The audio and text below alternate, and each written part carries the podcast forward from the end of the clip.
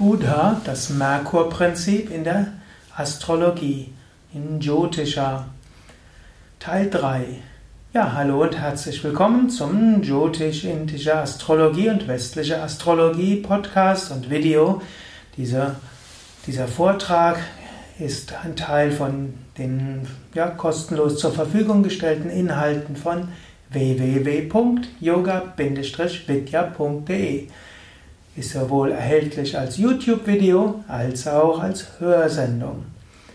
Ja, ich will heute nochmal sprechen über Buddha, das Merkur-Prinzip, und zwar heute als Merkur-Prinzip der Kommunikation. Merkur in der griechisch-römischen Mythologie war ja der Götterbote, auch allgemein der Bote. Merkur steht eben auch für Kommunikation im Allgemeinen. Und so kannst du auch überlegen, inwieweit du dieses Merkur-Prinzip gut lebst. Merkur heißt mit anderen sprechen. Merkur heißt sich mit anderen zu unterhalten.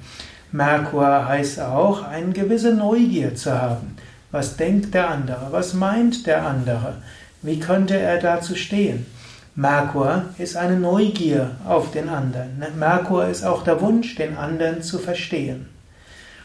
Man könnte sagen, das Mars-Prinzip wäre der Wunsch, den anderen zu überzeugen. Das Venus-Prinzip wäre irgendwo der Wunsch, Liebe herzustellen. Und so gibt es verschiedene Prinzipien. Aber das Merkur-Prinzip ist irgendwo der Wunsch, den anderen zu verstehen, in dem, wie er oder sie ist. Und Merkur-Prinzip ist, das ist ein Prinzip, also man kann verschiedenes sagen in der Kommunikation. Erstens, den anderen verstehen wollen. Und das kannst du dir schon mal überlegen, wann hast du schon in letzter Zeit wirklich ernsthaft versucht, den anderen zu verstehen? Ich meine jetzt nicht, deine Vorurteile bestätigt zu sehen, sondern wirklich mit dem anderen zu sprechen und herausfinden, was denkt er, was meint er oder sie überhaupt. Und es ist immer wieder auch interessant und faszinierend, den, seine Mitmenschen neu zu entdecken und neu zu verstehen, vorurteilsfrei dort ranzugehen. Es ist auch eine, diese Neugier auf den anderen.